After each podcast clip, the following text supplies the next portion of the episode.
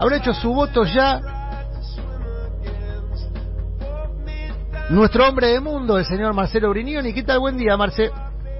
Hola Adrián, ¿cómo te va? Buen día, un gusto escucharte. Como siempre, el gusto es nuestro. Marce, ¿votaste? ¿Llegaste a hacerlo? Tenés un ratito igual por las dudas, si todavía no. No, no, este, es una de las bandas favoritas de mi hija, no, no, no, tanto de las mías, pero tampoco adhiero a esa idea de, algunos fundamentalistas de la pureza ideológica del ah. rock que los denostan. No. es una banda que tiene cosas buenas y cosas malas. como todos nosotros, en definitiva. Tenemos cosas buenas y cosas malas. Eh, Marce, escúchame, hablamos de Bolivia, ¿no? por lo menos me parece que es lo que marca la agenda internacional eh, en este lado del mundo. mira, a mí me parece que, después de muchos intentos de perpetuar el gobierno golpista de esta señora Samináñez, me parece que la lucha del pueblo boliviano tiene una primera escala de éxito. Ah que es haber logrado que Janine se vaya del gobierno este, a, más, a más tardar el 31 de diciembre y que esté obligada por las circunstancias de la lucha política mm. a tener que hacer estas elecciones que no estaban en su cálculo. La idea, digamos, de, los golpistas cuando plantearon esta situación mm. era una primera etapa de toma del gobierno, una segunda etapa que era disolver la Asamblea Plurinacional, que sería el civil del Congreso Boliviano, y el Tribunal Constitucional Plurinacional. En ambos casos no pudieron lograrlo y, bueno, se fueron dando una serie de circunstancias que hacen que este domingo se vuelva a votar.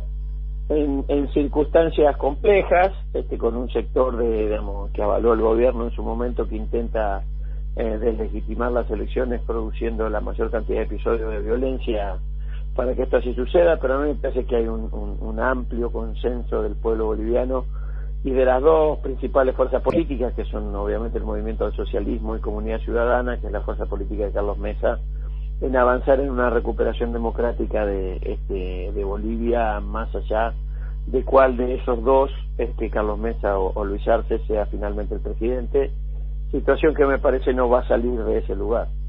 Mm.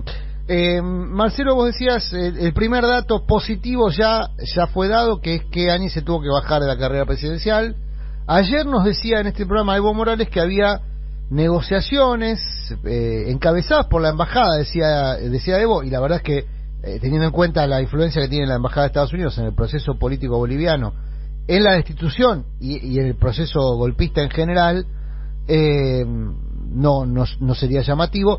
Estaban tratando de bajarlo a Camacho para, bueno, evidentemente como una muestra de la preocupación que genera las posibilidades de Arce. Eh, ¿Crees que las elecciones pueden finalmente, o mejor dicho, vamos a plantear de otra manera, que eh, eh, existe el riesgo de que no se respete el resultado electoral en Bolivia, teniendo en cuenta los antecedentes, ¿no? Que, digamos, tiene mucha complejidad, obviamente, el mejor conocedor que Evo Morales de Bolivia no va a haber. Él decía que sí, él decía que sí, él nos decía que sí. Que, que él cree que Carlos Mesa nunca fue el candidato de Estados Unidos. Estados Unidos lo que intentó hacer, aparte de, de, ser claramente el organizador del golpe a través de su embajada en La Paz y de la organización de estafas americana, más conocida como OEA, mm. eh, lo que intentó hacer fue tratar de transformar eh, al gobierno, primero en consolidarlo como gobierno golpista sin, sin necesidad electoral, a partir de esta imposibilidad tratar de que el gobierno tuviera una opción electoral y en la imposibilidad de que el gobierno fuera una opción electoral tratar de que Camacho lo fuera. Eh, Carlos Mesa es un este, dirigente opositor al movimiento socialismo, obviamente, pero muchísimo más vinculado con los sectores de la socialdemocracia europea y muy ligado, sobre todo, al Partido Socialista Español, mucho más que a la embajada norteamericana. Claramente, digamos, siempre la, la, la instancia de desarrollo de la influencia norteamericana en Bolivia estuvo dada a través del Comité Cívico de Santa Cruz, que es una especie de quinta columna de los intereses estadounidenses en, en, Bolivia. A mí me da la impresión de que, de que está muy consolidado el esquema de los tres candidatos. De hecho, no solo no, no se ha bajado Camacho, sino que Carlos Mesa tuvo que ir a cerrar su campaña electoral a Santa Cruz de la Sierra, tratando de conseguir votos de ese lugar.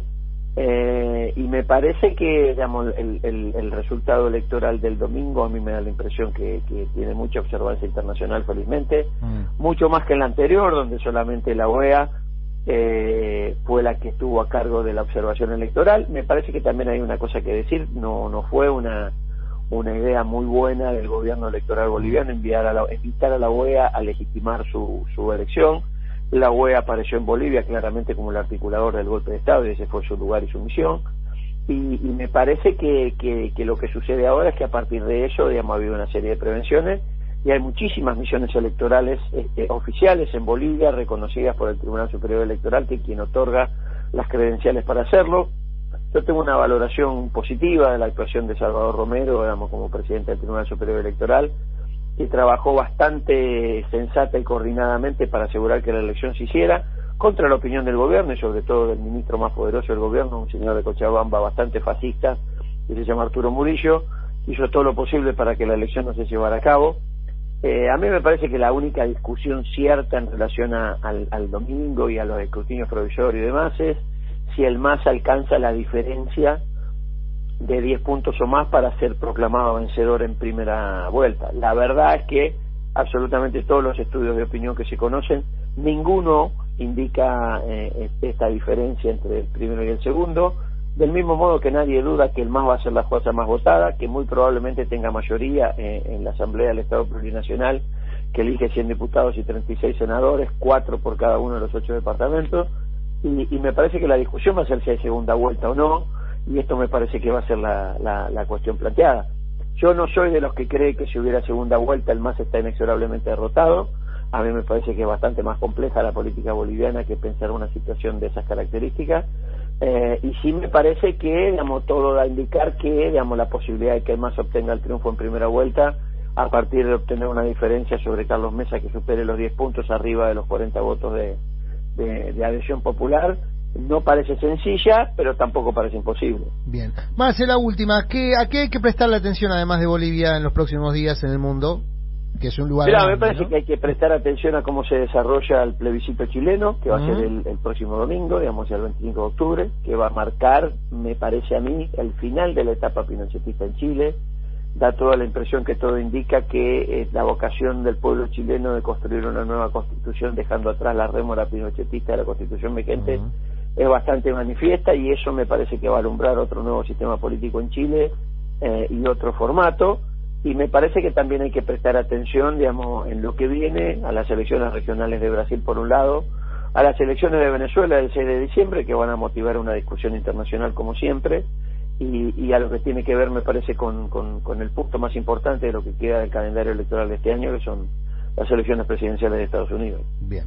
Marce, te agradecemos mucho. ¿Cómo, ¿Cómo son tus redes? Porque hay gente que sigue preguntando por los libros que mencionaste la semana pasada eh, y que entiendo ibas en, a... En arroba Marcelo Brignoni, este, ahí está casi todo lo, este, lo que se puede ver de lo que hacemos y decimos. Arroba Marcelo Brignoni en Twitter es esto, ¿verdad? Exactamente. Bueno, ahí está, eh, porque en, en serio hay gente preguntando, che, y, ¿cómo se llamaban los libros? Y, y, los textos y las publicaciones más extendidas están en, digamos, en, el blog digamos, este, que yo llevo adelante, que es Marcelo Brignoni Bien, listo entonces. Marcelo, te agradecemos muchísimo como, como cada, como cada semana. Un, abrazo. Un, saludo a, la audiencia. Gracias, gracias. Chao, chao. Marcelo Brinioni, entonces, nuestro hombre de mundo.